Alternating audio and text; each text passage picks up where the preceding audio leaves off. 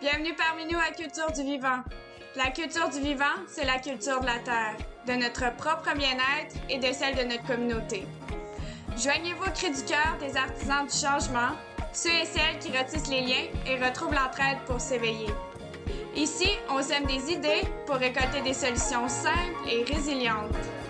Tendez l'oreille et laissez nos invités vous inspirer et vous outiller pour passer à l'action.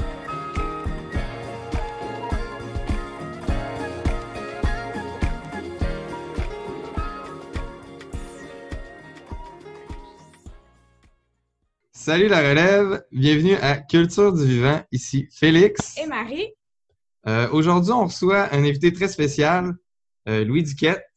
Louis, tu es un passionné de permaculture, euh, un autodidacte ainsi qu'un père de famille. Tu enseignes sur le terrain depuis plus de 15 ans.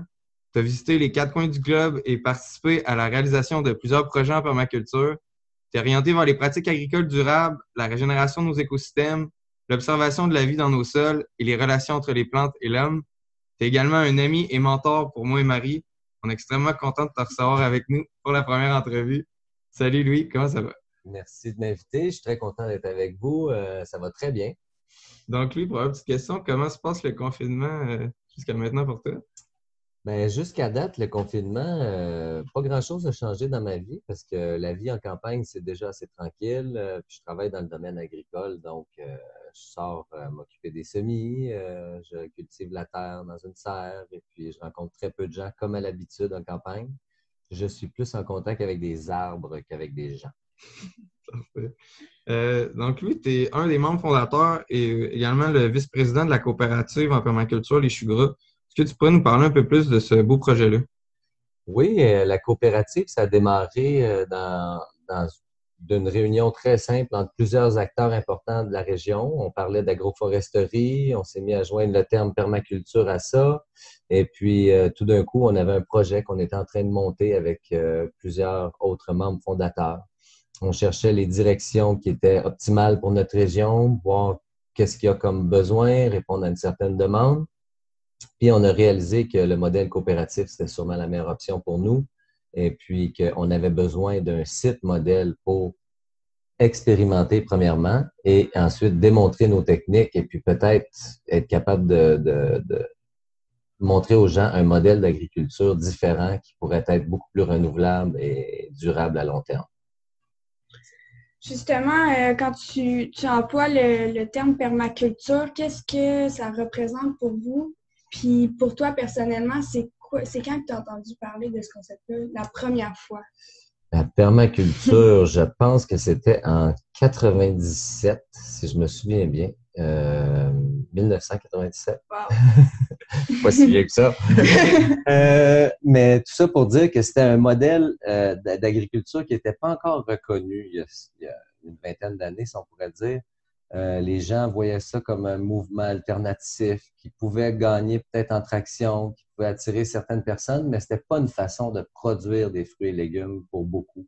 Il y a même des gens qui se moquaient de ça, qui disaient que c'était juste des expérimentations, c'était du recyclage de carton et, Hmm. et puis on, on y donnait toutes sortes de réputations à la permaculture, mais à mesure que des agronomes, des agriculteurs plus mainstream qui ont développé leur euh, maraîchage avec des techniques de permaculture incorporées au travers.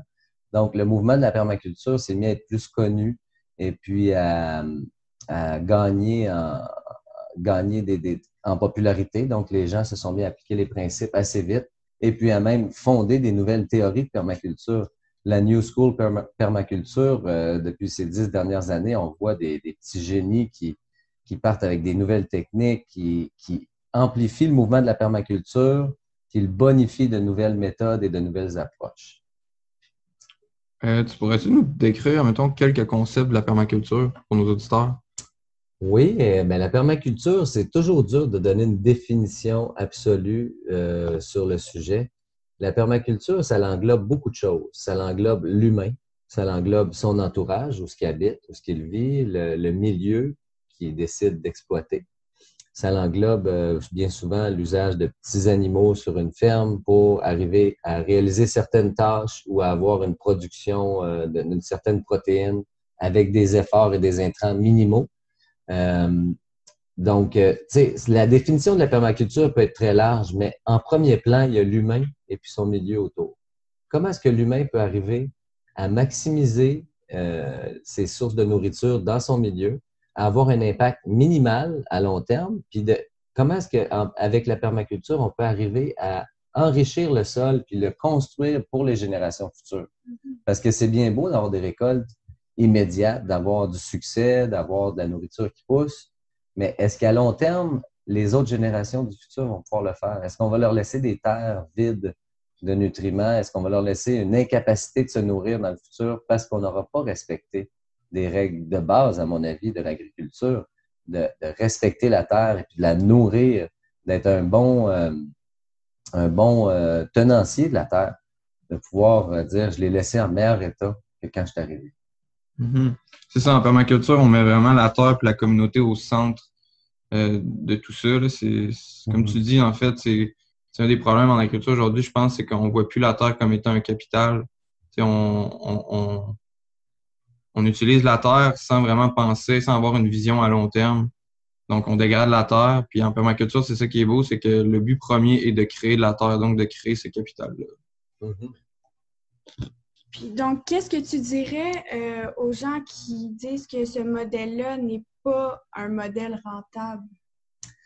Ben écoute, je leur dirais qu'ils ont raison dans un sens, parce que si on veut regarder la rentabilité immédiate d'un projet, puis dire que ben moi, c'est cette année que je veux des profits ou l'an prochain que je veux des profits, on regarde vraiment une vision à court terme. Si on regarde le, taux d'effort qu'il faut mettre pour démarrer des terres en culture maraîchère, et puis euh, ce qu'il faut en compost, et puis en soins et en attention, les premières années pour démarrer un bon jardin fertile et efficace, ça demande beaucoup d'investissement de temps, beaucoup d'efforts physiques. Euh, c'est jamais facile de démarrer quoi que ce soit comme projet. L'avantage de la permaculture, moi, que je vois qui est évident, c'est qu'on regarde plus sur le long terme on plante beaucoup de vivaces, on nourrit le sol dans l'optique de cultiver des années plus tard certains, certains sols qui étaient infertiles, rocailleux, qui n'avaient aucune nutrition dans le sol, mais avec des applications régulières de paillis, de, de détritus végétaux comme des feuilles mortes, des branches, on peut arriver à nourrir la vie dans le sol et puis à créer du nouvel humus, comme la nature le fait si bien depuis des millénaires. Euh, L'humus, ça se crée de façon naturelle, c'est un processus de décomposition. Si on n'aurait pas ça, si on n'aurait pas de verre de terre et d'acide humique, on serait jusqu'au cou dans la matière organique sur Terre et puis ça serait, ça serait déplaisant. Donc, nous, en permaculture, on déplace de la matière. On est un peu le chef d'orchestre qui dit, ben ça, j'envoie ça là, ça, je nourris le sol avec ça là, pour donner un résultat sur le moyen et long terme. Donc, si je comprends bien, c'est sûr que ça prend un, engagement comme dans, tout projet de, se lancer. Euh, au début, beaucoup de travail, mais à long terme, le but, c'est d'éventuellement créer un écosystème qui va être autonome quasiment, puis qui va, qui va produire comme par lui-même en, en, orchestrant justement les, toutes, les, euh, les conditions favorables à l'écosystème. C'est un peu ça? Oui, c'est un peu ça. Euh, c'est que dans le fond, comme je disais, c'est un peu agir comme un chef d'orchestre, c'est de diriger l'énergie et la matière au bon, au bon endroit. Ça va faire qu'on développe certains, euh, une fertilité dans le sol à certains endroits sur nos terres et puis que là, on peut focuser l'énergie là plus tard. Mm-hmm. Euh, dans l'immédiat, on peut quand même s'attendre à avoir des revenus quand on plante des, euh, des, des, jardins potagers, quand on plante des arbres fruitiers, euh, des, petits, des, buissons à petits fruits, pardon, euh, on peut voir que les récoltes viennent quand même à court terme. Mais quand on pense sur le long terme, on pense à nos générations futures, on pense à régénérer une terre qui n'avait pas cette capacité-là dans le passé. Euh, donc, Louis, toi, tu évolues dans le secteur agricole depuis à peu près une vingtaine d'années. Pour quelle raison tu dirais que tu as choisi vraiment d'évoluer dans ce secteur-là puis d'avoir cette vie-là, je te dirais? C'est une bonne question. Parfois, je me le demande pourquoi dépenser autant de calories pour des légumes? Euh, mais plus que j'y pense, c'est que je pense que ce qui m'a attiré à ça dès le départ, c'était la liberté qu'on avait en tant que travailleur agricole. C'est vraiment un travail qui est saisonnier. Donc, la moitié de l'année, on peut être en repos si on le veut. Euh, aussi, je trouvais que c'était la liberté d'être dehors, de ne pas avoir trop de directives d'un patron. On se faisait donner des directives générales, puis on passait à l'action, on les exécutait du mieux qu'on pouvait. C'est un travail qui apporte beaucoup de liberté, en fait, dans la vie. Euh, je me rends compte que quand je regarde les, plusieurs autres métiers que j'aurais pu faire dans ma vie, selon les connaissances que j'ai, je pense que j'ai choisi le meilleur euh, pour le bien-être intérieur que, je veux cultiver dans cette vie. Et puis aussi, euh, je me rends compte que c'est gratifiant de voir que nos efforts, les, les produits qu'on offre au public sont vraiment appréciés. Juste de voir le visage, le sourire des clients qui achètent des beaux légumes de haute qualité, c'est ça en est beaucoup pour. Euh, c'est une grande raison pourquoi je suis dans l'agriculture. Oui, puis j'imagine que c'est très enrichissant d'avoir une connexion directe avec la, personne que tu vas nourrir aussi. Oui. Puis de transmettre ça à ses enfants. Euh. Ah oui, ah oui. Non, c'est un des bienfaits qu'on oublie souvent, là, mais euh, notre clientèle, les gens qui supportent l'agriculture locale, c'est des acteurs importants aussi, puis c'est nos alliés. Donc, ils sont peut-être pas là à désherber puis à piocher au champ, mais étant donné qu'ils nous supportent, c'est les alliés de l'économie circulaire. Exactement. Euh, puis justement, tu es quelqu'un euh, qui tripe encore autant dans son domaine, même après autant de temps. Je pense que l'expérimentation, euh, tu sembles expérimenter beaucoup à plusieurs niveaux. Ça vient d'où cette curiosité-là? Cette curiosité-là, ça doit venir d'un jeune âge. j'ai pas trop écouté de télé quand j'étais jeune. J'avais pas de console de jeux vidéo. Donc, euh, j'aimais ça, regarder les bébites, le gazon, euh, tirer des roches, voir euh, qu'est-ce qui arrivait quand on tirait une roche à telle place. J'ai vraiment appris à l'école de la vie, je pense, puis je dois remercier mes parents pour ça. mais ce que je trouve le fun aussi dans, dans cette curiosité-là, c'est que c'est sans fin. À tous les jours, j'apprends quelque chose de nouveau, puis à tous les jours, je veux continuer d'avoir cette ouverture d'esprit-là pour apprendre des nouvelles choses, puis peut-être même corriger certaines choses que je prenais pour réelles et puis que là, je me rends compte, ah, c'est peut-être c'est peut-être pas si vrai que ça. D'avoir l'esprit assez ouvert pour euh, changer d'idée au besoin et puis de dire, ah, je m'en vais vers cette direction-là à partir de maintenant. Donc, c'est des réajustements constants. Puis même quand on expérimente, puis qu'on pensait avoir la bonne technique, mais que là, les résultats au champ nous démontrent clairement qu'il faut changer la méthode, ben pourquoi pas? évoluer, expérimenter encore plus pour toujours euh, s'améliorer constamment.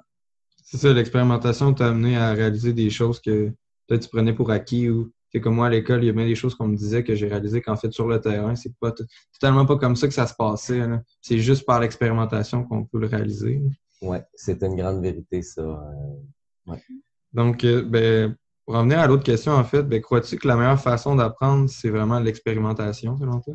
Je pense qu'un peu des deux, euh, ben, beaucoup d'expérimentation, en fait, c'est que si on ne fait pas d'erreur, comment est-ce qu'on peut vraiment corriger le tir puis faire mieux la prochaine fois?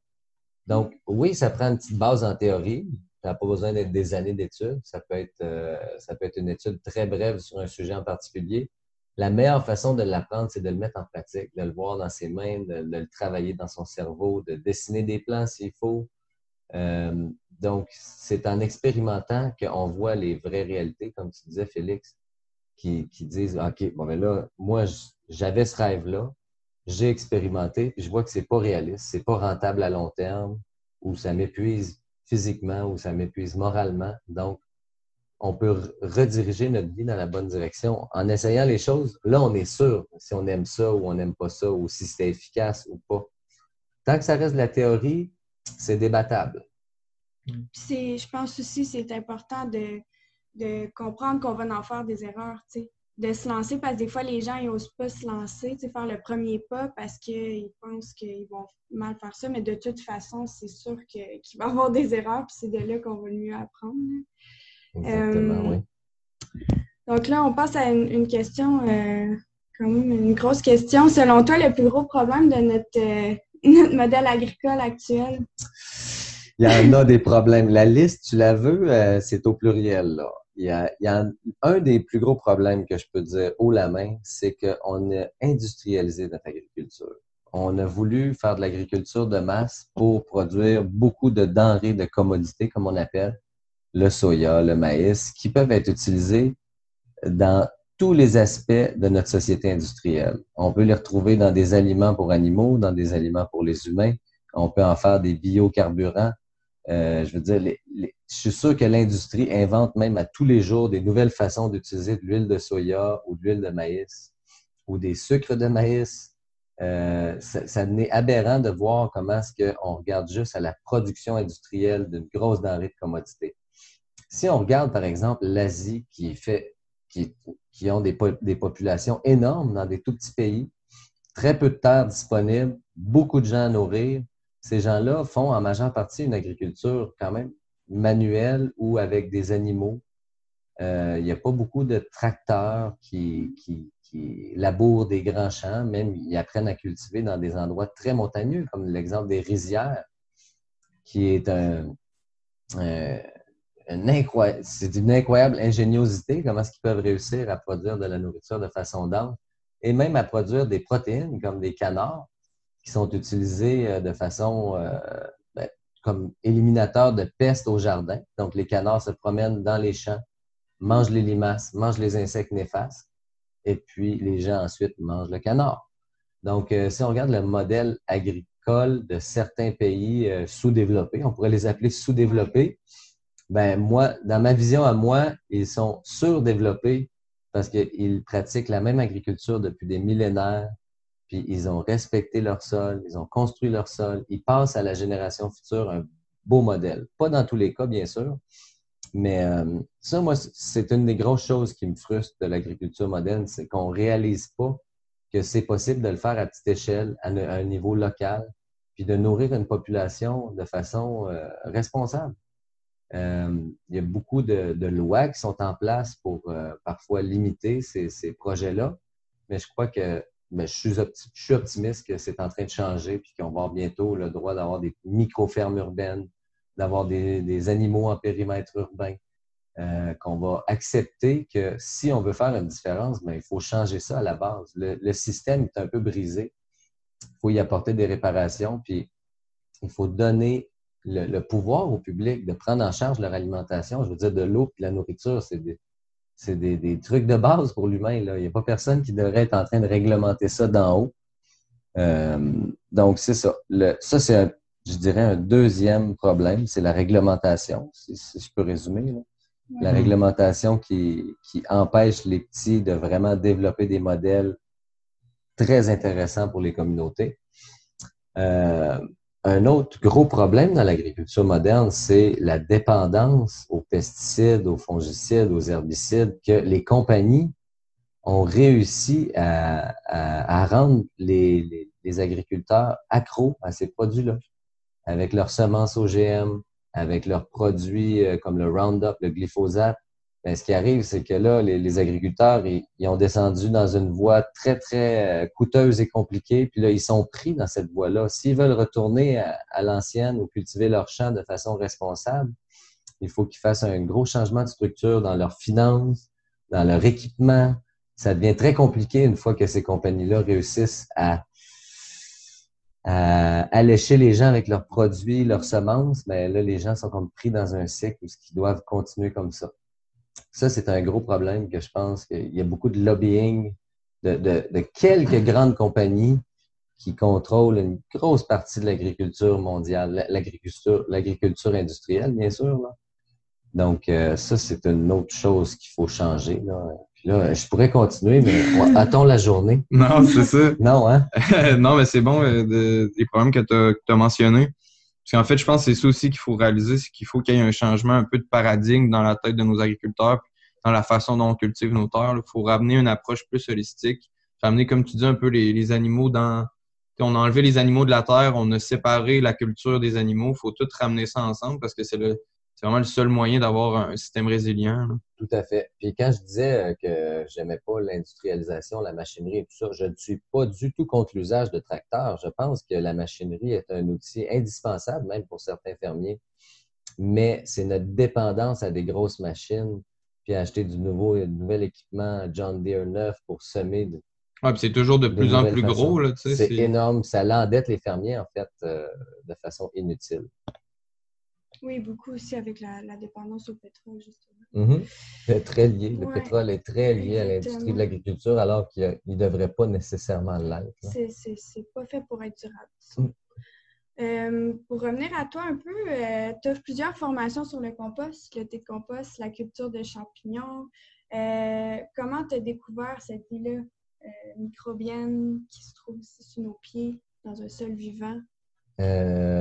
C'est encore là ma curiosité, je pense, d'avoir regardé plusieurs types de sols dans plusieurs climats à travers plein d'endroits dans le monde j'ai réalisé qu'il y avait toujours des composantes différentes, des différents types de vie dans le sol.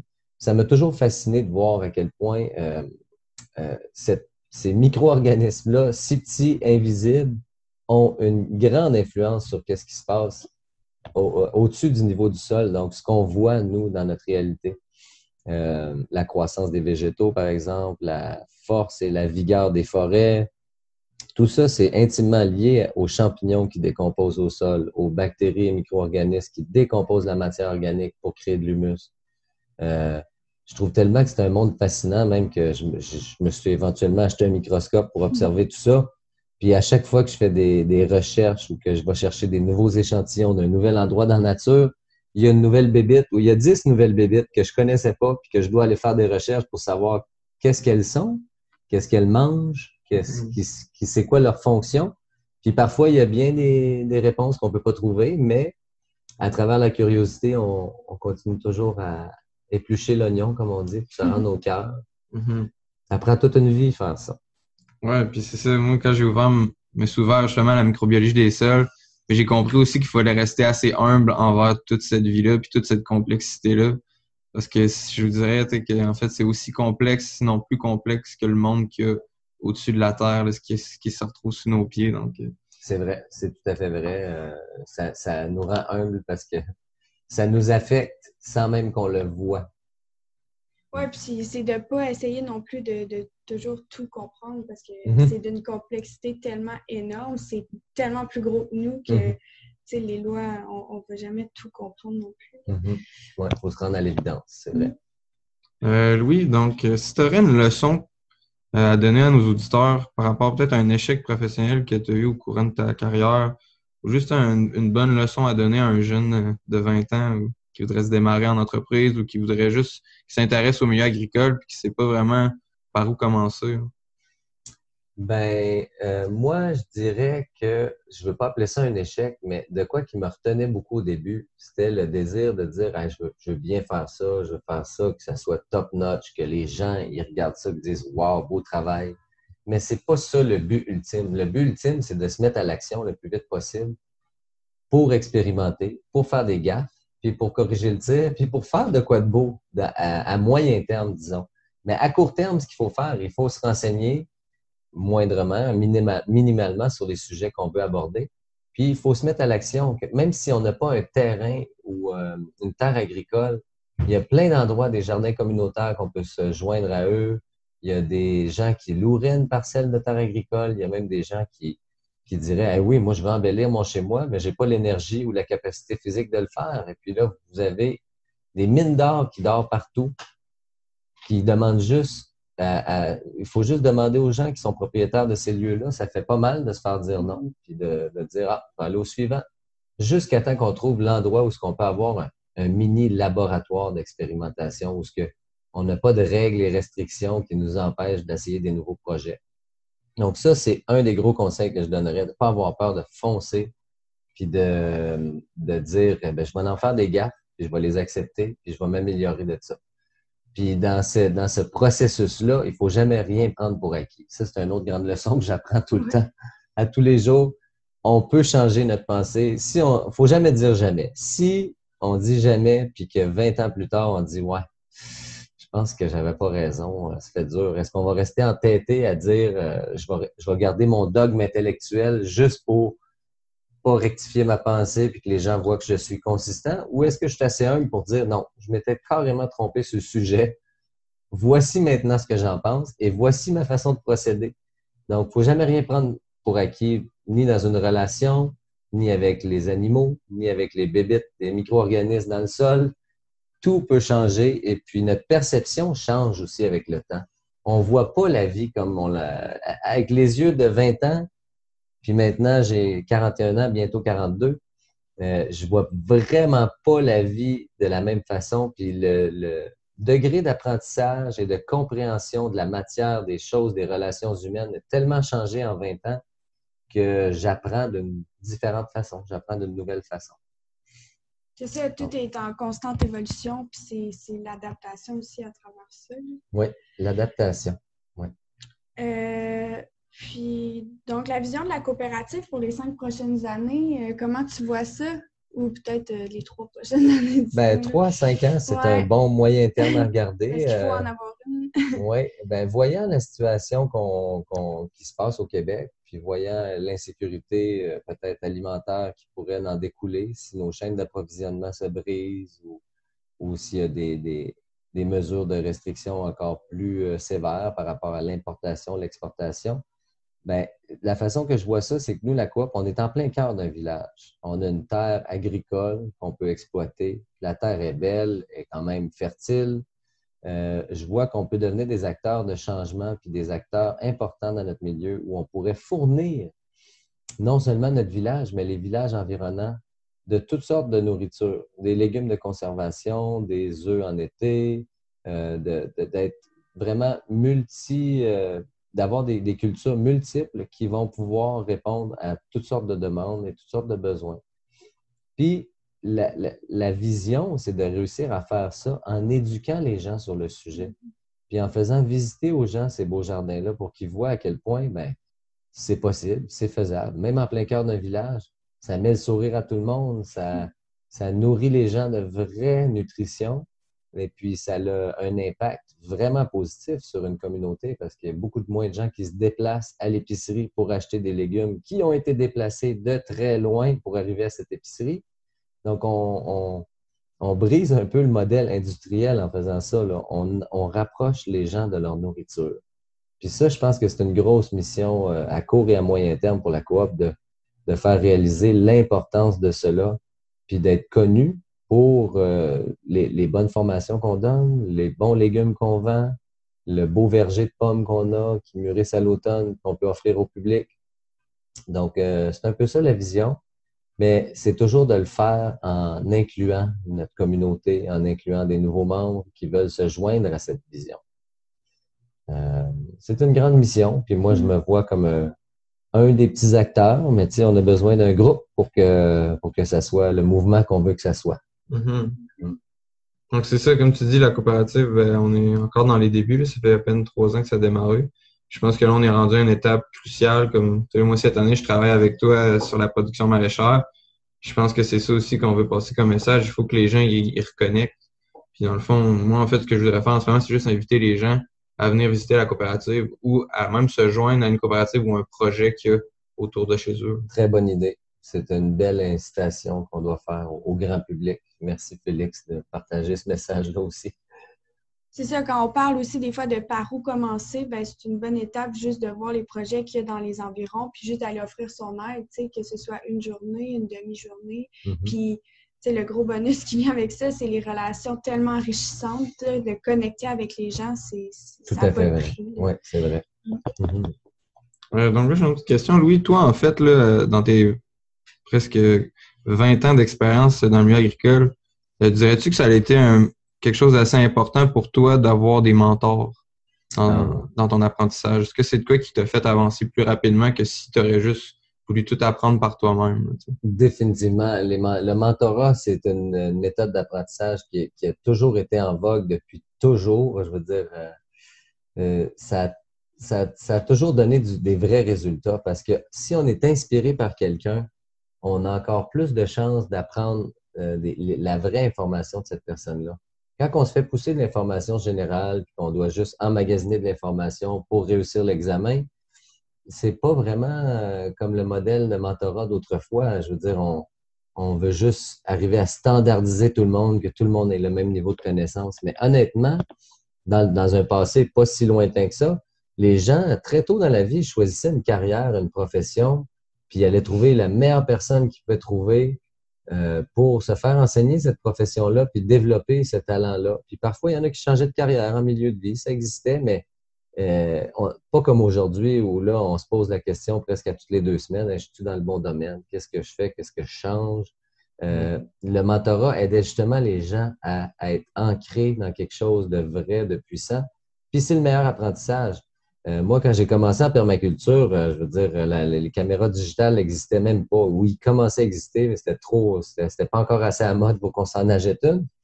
Donc, euh, il fallait parler, il fallait aller faire des centaines de kilomètres pour descendre dans une ferme impossible à trouver, pour parler à quelqu'un, puis euh, avoir de la vraie information d'un permaculteur qui expérimente sur sa terre. Parfois même, il fallait travailler, faire des stages, donner du bénévolat pendant une semaine pour avoir des, petites brides d'informations sur la permaculture. Il y avait le, super livre de Bill Mollison, le grand livre noir, mais euh, il, coûtait cher, c'est pas tout le monde qui l'avait. Donc, on apprenait l'information sur le tas via des mentors. Puis c'est de quoi que je trouve qui est absolument hallucinant avec l'ère de l'Internet. C'est super à cette heure. On peut avoir un mentor sans le connaître, sans le rencontrer. Mm-hmm. C'est pas la même chose, mais c'est quand même très puissant, ce qu'on appelle YouTube, que on peut suivre quelqu'un puis apprendre plein de trucs et d'astuces de l'expérience de quelqu'un d'autre via l'Internet. Donc, le mentorat est plus facile que jamais c'est facile de trouver des mentors ou même trouver des, mentors qui nous, inspirent par leurs livres. Euh, il y a une grande disponibilité de l'information de nos jours, puis on peut juste ouvrir les livres ou l'Internet puis apprendre. Euh, c'est tout un bonus. Je pense que on est dans cette ère-là, justement, où l'information est accélérée euh, fois 100 par rapport à il y a 20 ans. on peut avoir de l'information, je veux dire, on l'a au bout des doigts, on n'a même plus besoin d'aller à la bibliothèque. on peut il n'y a aucune excuse, en tout cas, pour être mal informé de nos jours. Non, c'est ça. Comme je dis souvent, l'ignorance est un choix. Oh oui, c'est bien dit. Euh, bon, pour, euh, pour conclure le tout, la dernière question, la culture du vivant, qu'est-ce que ça évoque pour toi, Louis? Ça, c'est une grande question. ça, c'est une grande question parce que la culture du vivant, je le vois comme à plusieurs niveaux, mais ça l'englobe, tout ça englobé est la culture du vivant. Donc, quand je pense à la culture du vivant, je pense à la culture des bonnes relations humaines. D'être en bon terme avec les gens autour de soi, avec sa famille, avec les gens avec qui on peut collaborer dans la société. Numéro un, ça, la culture du vivant, c'est les tissus, le tissu social des humains, tu sais. Puis c'est différent pour chacun. Il y en a qui ont des bulles très fermées, il y en a qui ont des bulles très ouvertes. Mais d'avoir un minimum de gens dans notre entourage qu'on peut se fier sur eux en cas de crise ou qu'on pourrait euh, partager s'ils sont en besoin, d'avoir un, réseau d'aide autour de soi. Ça, pour moi, c'est la culture du vivant. Et puis, il faut que ça aille dans toutes les directions. Ça ne peut pas juste aller dans une direction, cela. Euh, la culture du vivant, ben, c'est un peu ce que j'expliquais tout à l'heure aussi. Euh, c'est la, régénération des sols. si l'humain ne réalise pas que toute cette belle connaissance-là sur la science, les micro-organismes, et les, bactéries qui vivent dans le sol, qui fondent la, vie même sur Terre, euh, si on ne réalise pas leur importance, puis qu'on leur manque de respect, puis qu'on ne les nourrit pas, on va se ramasser avec une terre dénudée, érodée, plus de minéraux, de nutrition pour faire pousser nos aliments ou même faire pousser des forêts en santé. Euh, donc, la culture du vivant, pour moi, très primordial que l'humain réalise à quel point c'est important de nourrir la terre et non de de juste l'excaver, la, vider, la dénuder, la rendre toute parfaite avec la pelouse bien tondue. Je veux dire, c'est pas ça le but euh, de notre existence ici, à mon avis. Puis la culture du vivant, sur un autre niveau, je veux dire, il y a plein de façons de définir mm-hmm. ça, la culture du vivant, mais euh, la culture du vivant, c'est de d'avoir autour de soi une diversité de plantes et, de, de, végétaux qui peuvent nous aider à se nourrir, à se guérir, se soigner via les plantes, euh, se construire une maison, si on voudrait, avec des arbres, ou même, euh, ou même pouvoir euh, créer des, des, des trocs, des échanges bénéfiques envers d'autres membres de notre communauté. Fait que la culture du vivant, c'est ça, c'est d'utiliser un peu tout ce qu'il y a dans notre entourage pour avoir une vie saine et remplie d'abondance. Puis souvent, on l'oublie, les bonnes choses, ils n'ont pas besoin de venir de loin. Ça pousse souvent mm. tout près de chez nous, c'est ce qu'il y a de mieux pour nous. Puis c'est souvent ce qu'il y a de plus écologique comme choix parce que ça ne s'est pas déplacé en camion. Donc, euh, quelqu'un qui me dit qu'une maison en bois rond, ce pas écologique parce que ça coupe des arbres, ben, je vais lui dire, les arbres ont été coupés à moins d'un kilomètre de la maison. Je trouve que ça fait du sens. Puis c'est un, un, isolant, un matériau structurel et, euh, et c'est le seul matériau de, de, toute la maison. Donc, euh, c'est un petit exemple juste pour montrer à quel point c'est dans notre perception souvent les choses. Fait que la culture du vivant, c'est de réussir à associer un peu tous les éléments bénéfiques de notre milieu pour avoir une vie saine, responsable et durable. C'est comme ça que je le vois, en résumé. Mais on pourrait encore là y passer la journée. C'est ça, de nourrir la vie aussi, puis d'avoir beaucoup de reconnaissance, euh, puis d'humilité envers la nature en sachant que c'est ta pharmacie, ton garde-manger, ta quincaillerie, mm. euh, puis qu'en nourrissant la vie, dans le fond, puis en suivant les, lois fondamentales de la nature, tu sais, de, tout ce qu'il faut, tout est déjà là. Arrêtez de penser qu'il faut amener euh, trop quelque chose de l'extérieur, de mm-hmm. nourrir ce qui est déjà là. Mm-hmm. Euh, ben merci beaucoup, Louis, d'avoir partagé euh, ce, partage vraiment inspirant euh, pour tes conseils, ta vision. en fait, si les gens sont intéressés à assister à tes formations ou interagir avec toi, comment ils peuvent le faire? je donne des formations sur la plateforme des Choux Vous pouvez voir, il y a plusieurs formations au programme pour cet été. Euh, dont certaines, on n'est pas sûr encore avec tout ce qui se passe. On n'est pas sûr s'ils vont se donner soit en ligne ou euh, en personne. Mais on garde les formations au programme pour cet été. Euh, vous êtes toujours les bienvenus à venir visiter la coopérative à Saint-Damien ou venir faire du bénévolat si ça vous tente d'apprendre des techniques maraîchères. Ça, c'est toujours une bonne façon de me, me trouver parce que c'est bien rare que je m'arrête pour jaser. Je suis souvent en train de jaser en travaillant.